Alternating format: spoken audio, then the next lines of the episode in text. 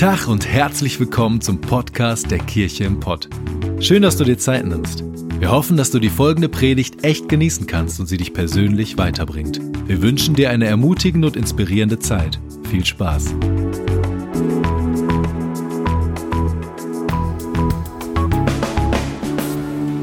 Sehr schön. Von meiner Seite auch nochmal herzlich willkommen. Schön, dass ihr da seid in diesem Raum. Ich habe ähm, wirklich die letzten Tage konnte ich es kaum abwarten, dass dieser Gottesdienst hier passiert, weil das für mich was Besonderes ist, dass wir nicht mehr nur in unserem Studio stehen mit einem ganzen Haufen toller Mitarbeiter, sondern jetzt hier vor Ort sind. Und ähm, liebe Dortmunder in eurer Schauburg, lasst uns mal hier aus dem Raum einen Riesenapplaus an die in Dortmund in der Schauburg geben. Komm, lasst uns mal. Schön, dass ihr dabei seid. Wir sind total happy, dass wir dieses coole Kino gefunden haben. Und ähm, ich möchte euch gerne sagen, ihr sitzt vielleicht da und sagt so, wow, es ist cool, heute in diesem Kino zu feiern. Und einfach damit ihr wisst in Dortmund, äh, was die Strategie ist. Wir wollen irgendwann, irgendwann auch Live-Worship natürlich in Dortmund haben. Das ist unser Ziel.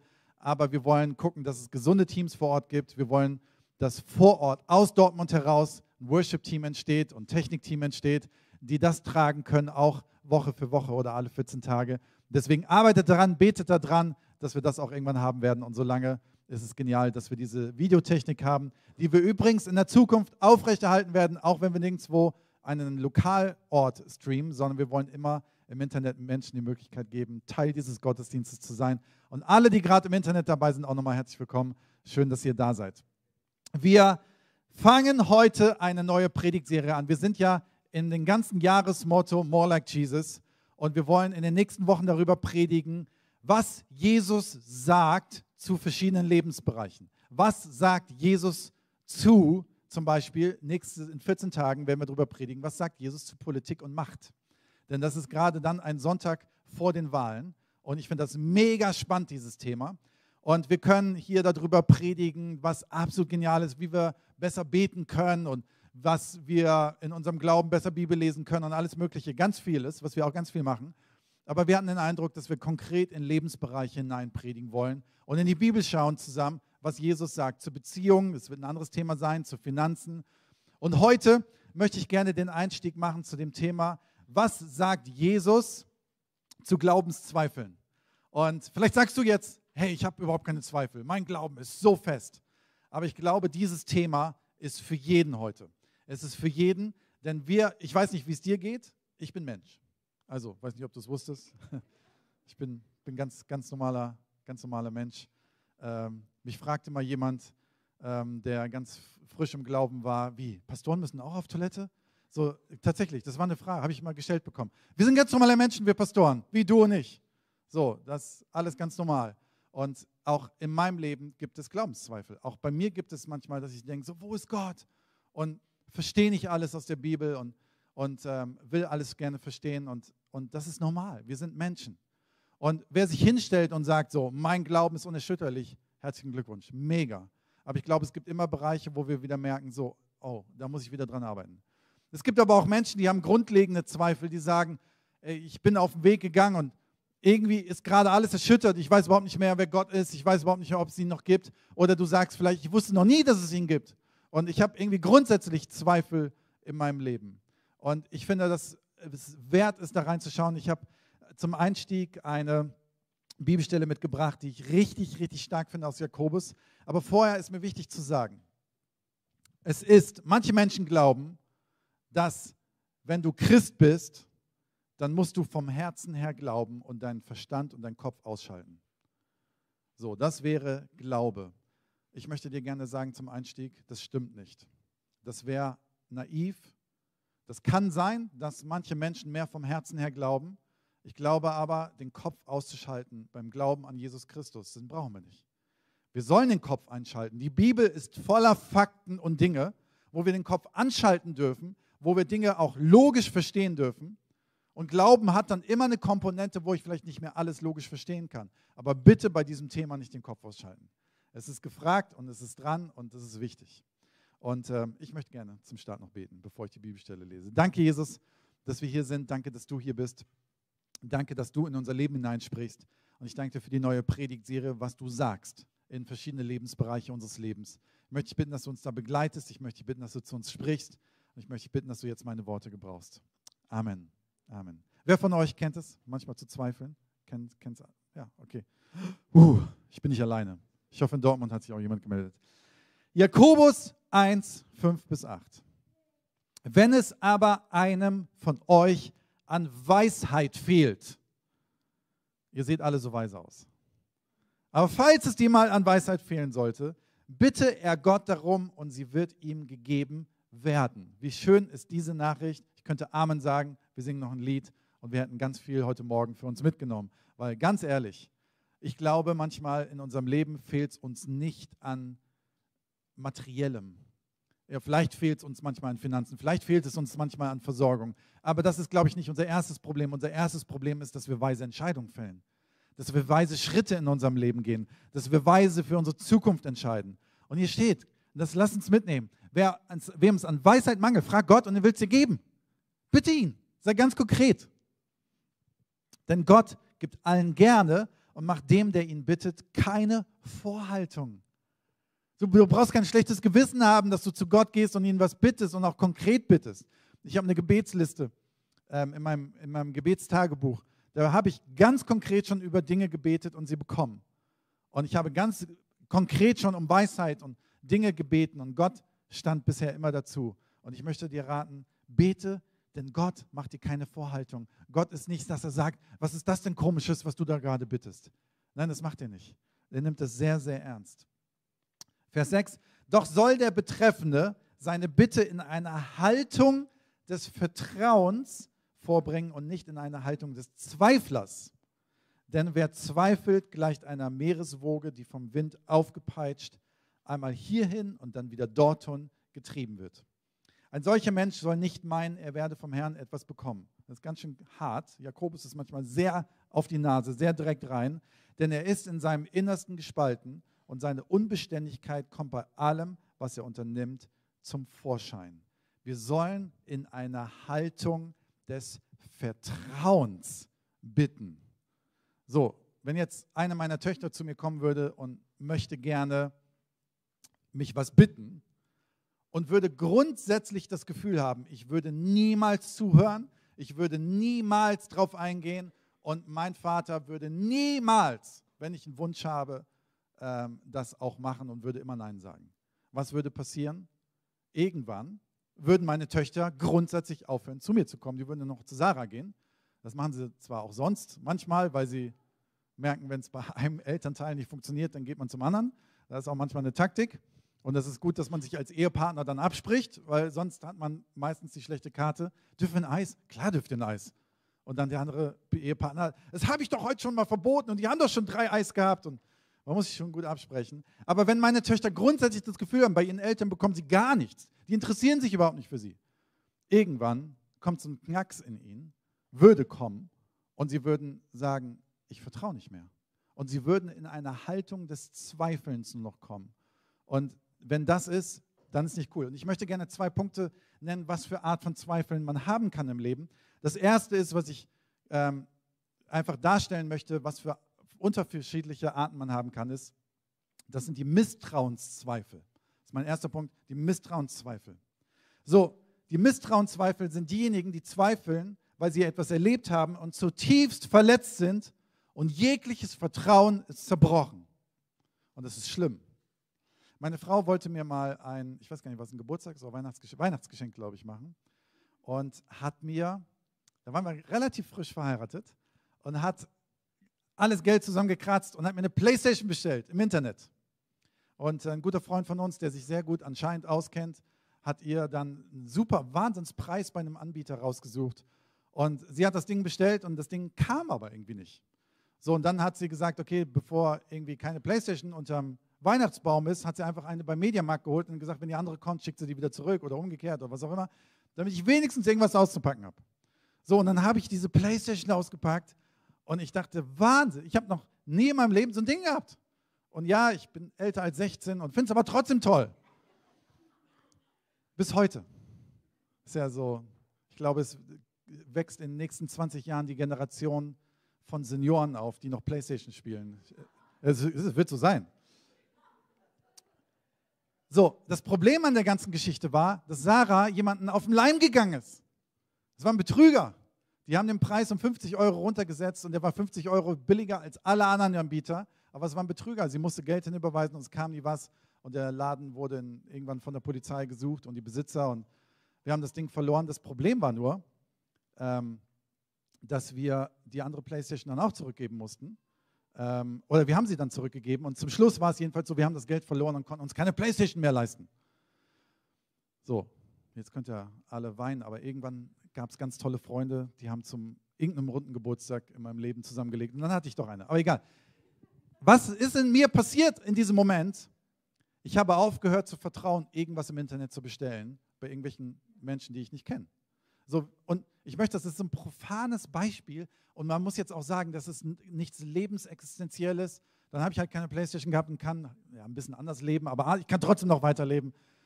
Und ähm, die Freude war halt groß, das war halt hart. Ne? Du bist unter Weihnachtsbaum, packst es aus wie so ein kleines Kind und hast zum Schluss gar nichts. So, aber wie gesagt, es ist alles gerettet worden zum Schluss. Aber wisst ihr, wenn das so ist, dass etwas, eine Enttäuschung in dir passiert und du kein Vertrauen mehr hast, das ist das, was unsere Bibelstelle sagt. Du wirst irgendwann wie so eine Meereswoge, die immer hin und her wabert und nicht mehr weiß, woran hält sie sich eigentlich und das wird unberechenbar, wohin du vertraust und nicht vertraust. Es ist etwas zerbrochen. Wir haben das bei den Jüngern Jesu, äh, bei ein paar zumindest, ich möchte es gerne vorlesen, äh, eine Bibelstelle.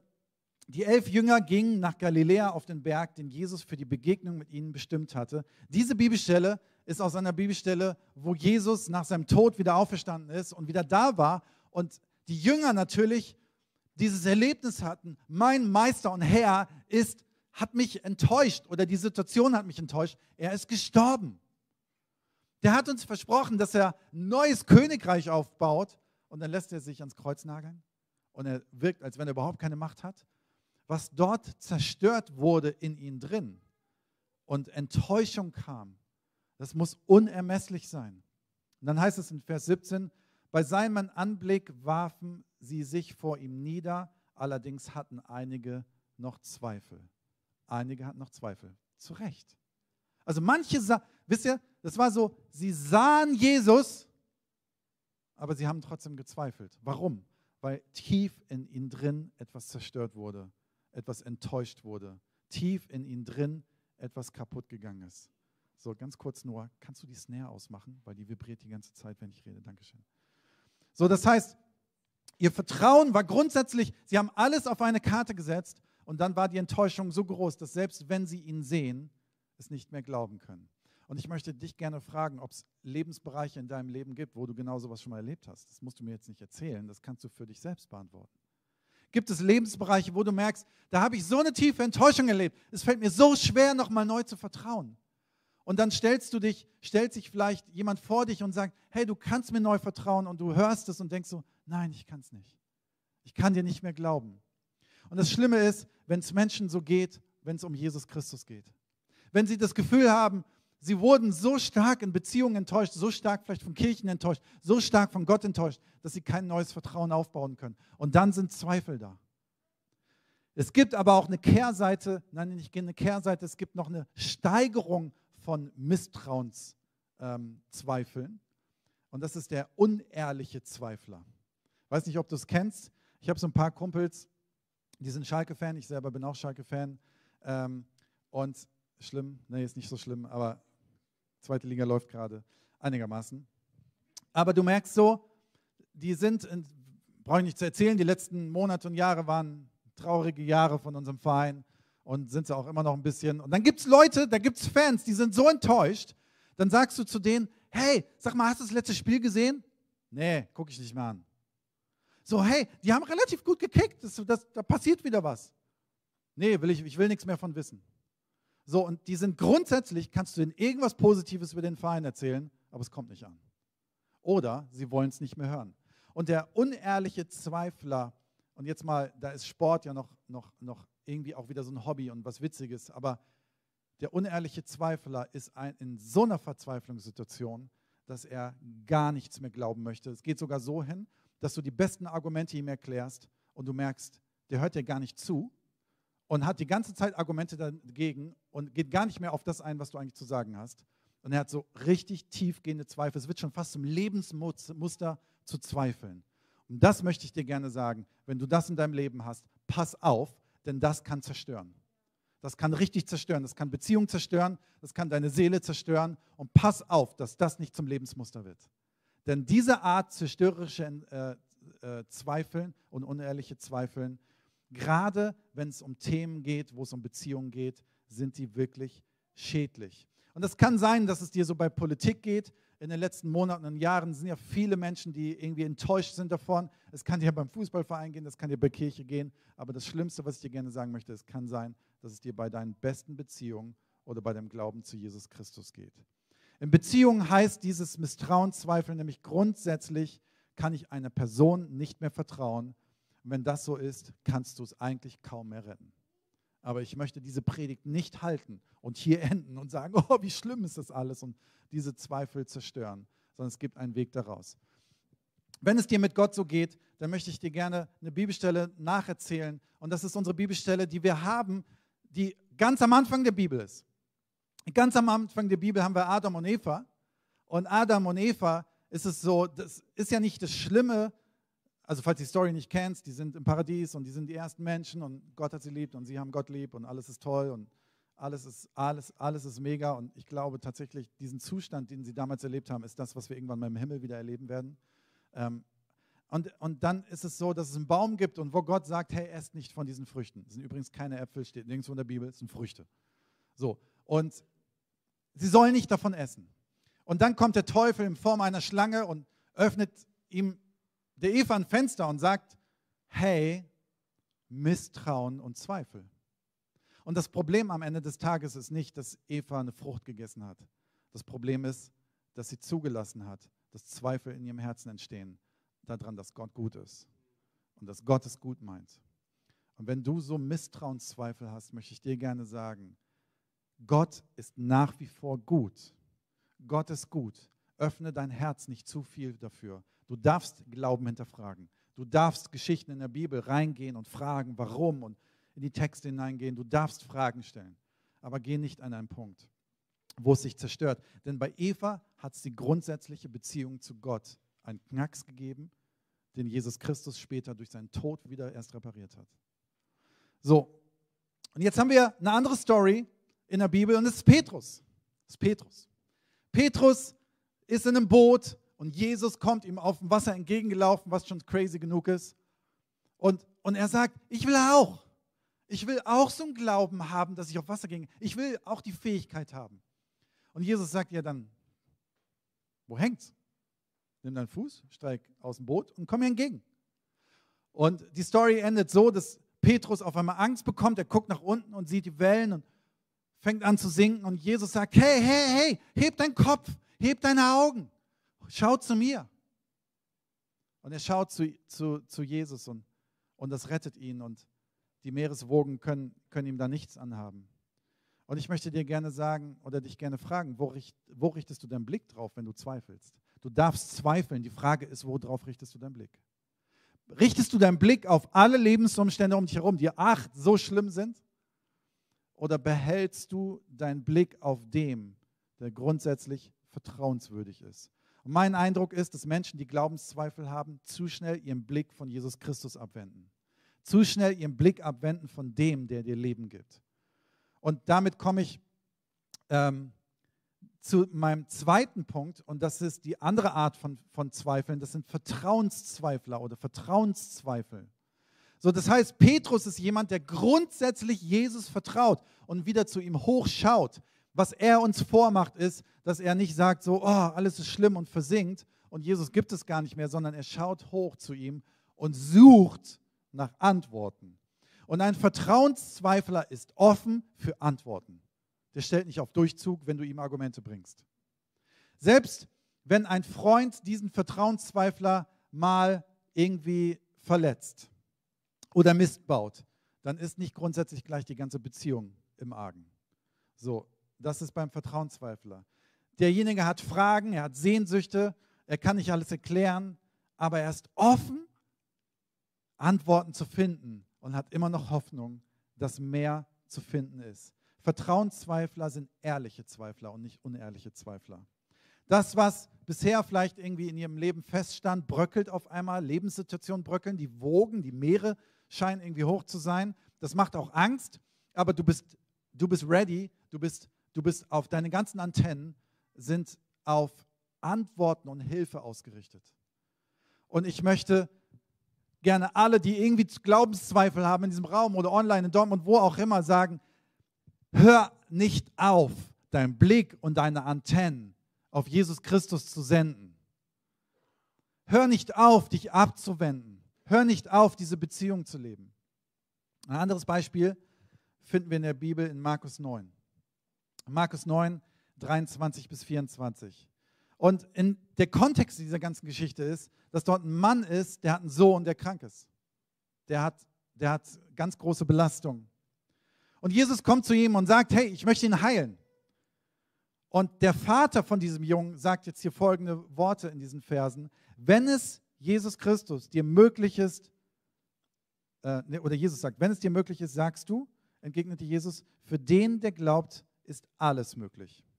Da rief der Vater des Jungen, und jetzt kommt das, was der Vater sagt, ich glaube, hilf mir heraus aus meinem Unglauben. Wir müssen jetzt nochmal die Worte zergehen lassen. Ich glaube, hilf mir heraus aus meinem Unglauben. Ja, glaubt er jetzt oder hat er Unglauben? Was ist denn jetzt das Problem?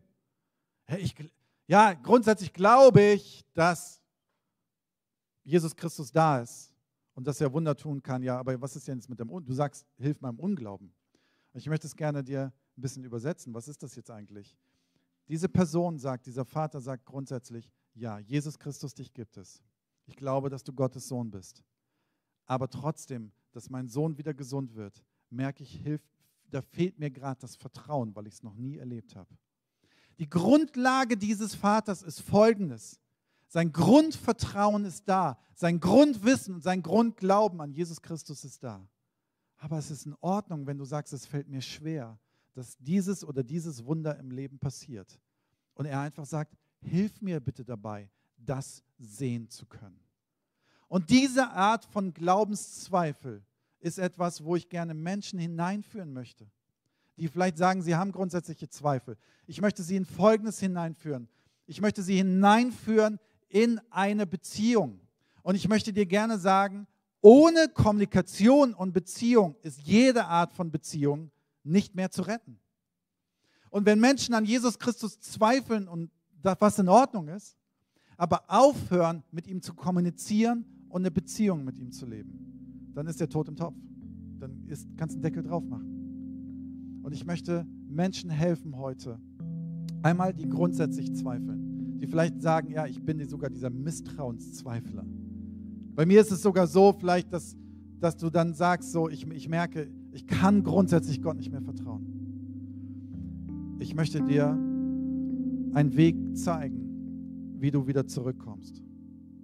Und das ist vielleicht nicht einfach nur, dass du sagst, so, oh, ich will damit aufhören, sondern indem du einen Weg gehst und sagst, ich möchte das, was in mir kaputt gegangen ist, möchte ich anschauen, möchte zu Jesus gehen und möchte es wirklich vergeben. Ob das Menschen gegenüber ist, ob das Situationen gegenüber ist. Ich möchte es ans Kreuz bringen. Ich möchte, dass Jesu Liebe und Jesu Kraft da hineinkommt. Und ich möchte dich einladen, dass deine Misstrauenszweifel dich nicht dazu führen, dass alles zerstört wird, sondern dass du dich zurückwendest zu Jesus Christus.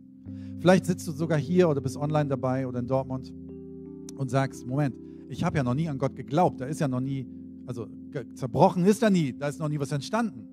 Da möchte ich dir gerne Ähnliches sagen. Deine grundsätzliche Entscheidung zu sagen, du möchtest an Jesus Christus glauben und ihm wieder oder erstmalig vertrauen, ist die Grundlage dafür, dass deine Zweifel, dass deine Zweifel beantwortet können, dass deine Fragen beantwortet werden können. Hast du diese Grundlage, dass du grundsätzlich sagst, ja Gott, ich vertraue, dass es dich gibt. Ich glaube, dass es dich gibt und ich glaube, dass du gut bist. Wenn das bei dir nicht ist, lade ich dich jetzt ein, das zu ändern. So, vielleicht sagst du, vom Gefühl kann ich das nicht ändern, aber nein, du kannst es vielleicht jetzt vom Gefühl nicht ändern, aber manchmal kommt nach einer Entscheidung dein Gefühl mit. Und ich möchte dich einladen, eine Entscheidung zu fällen, zu sagen, ja Gott, ich öffne mich dafür, dir zu vertrauen und an dich zu glauben und zu erfahren, dass du gut bist. Die zweite Möglichkeit ist, dass du sagst, ja, ich vertraue Gott, keine Frage, ja, ich, ich weiß, dass es ihn gibt, aber ich habe so viele Fragen, ich habe so viel Enttäuschung. Und jetzt kommt folgender Punkt. Lass diese Enttäuschung und diese Fragen nicht wie bei Eva ein Fenster aufmachen, so, wo so ein großes Misstrauen reinkommt, dass du dich von Gott entfernst. Ich möchte dir gerne sagen, ich werde dir vielleicht auch als Pastor nicht alle Fragen beantworten können. Vielleicht wirst du nicht alle Fragen beantwortet bekommen, nur weil du die Bibel liest oder in eine Evening School gehst. Aber ich möchte dir Folgendes sagen.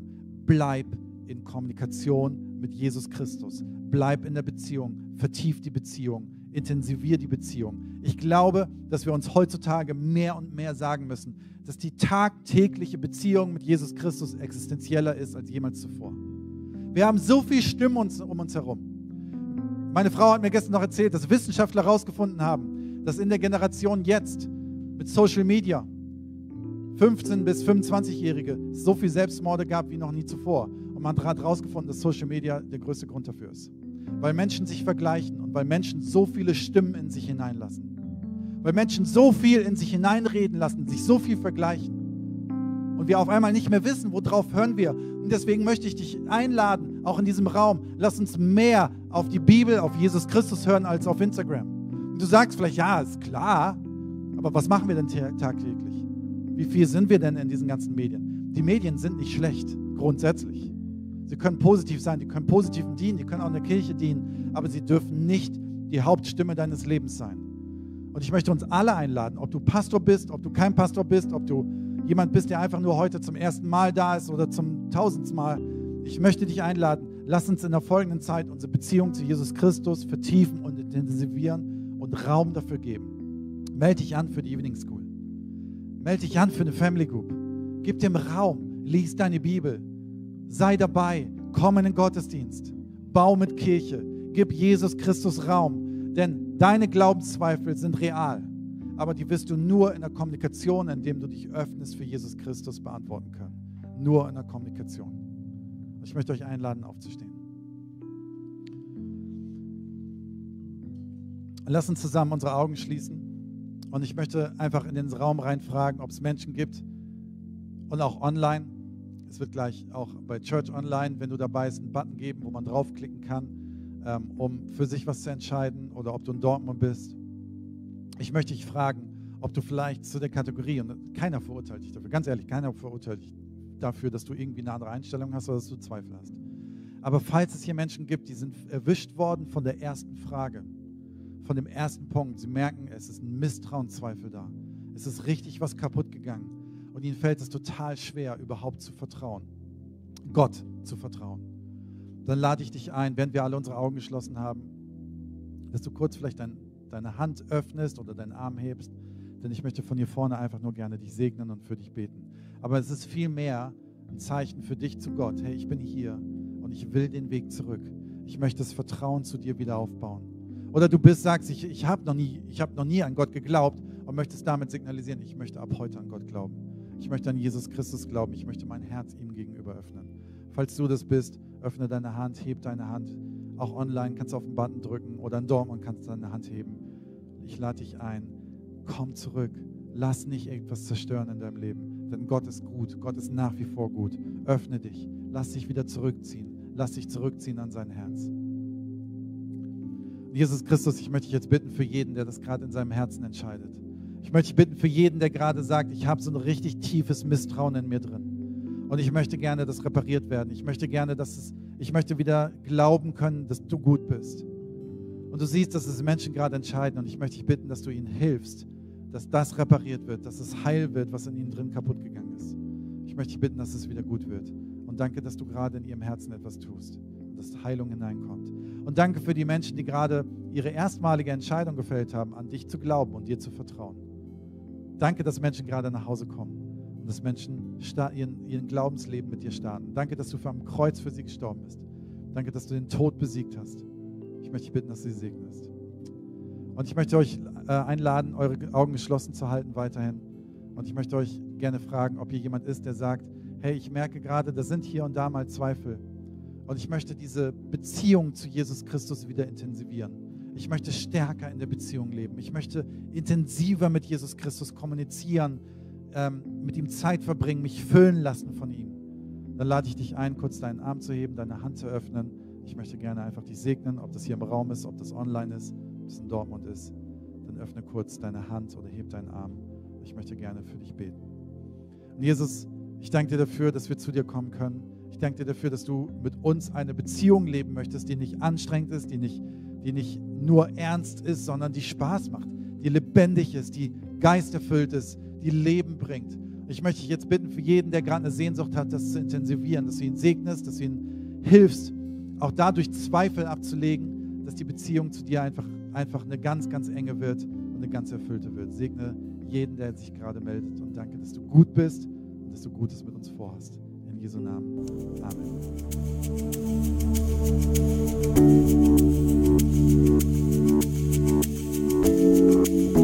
Wir hoffen, dass dir die Predigt weitergeholfen hat. Wenn du Fragen hast, schreib uns einfach an info@kircheimpod.de. Fühl dich auch herzlich eingeladen, uns persönlich kennenzulernen. Für alle weiteren Infos zum Leben unserer Kirche besuche unsere Website oder folge uns auf Instagram. Wir wünschen dir noch eine geniale Woche. Glück auf!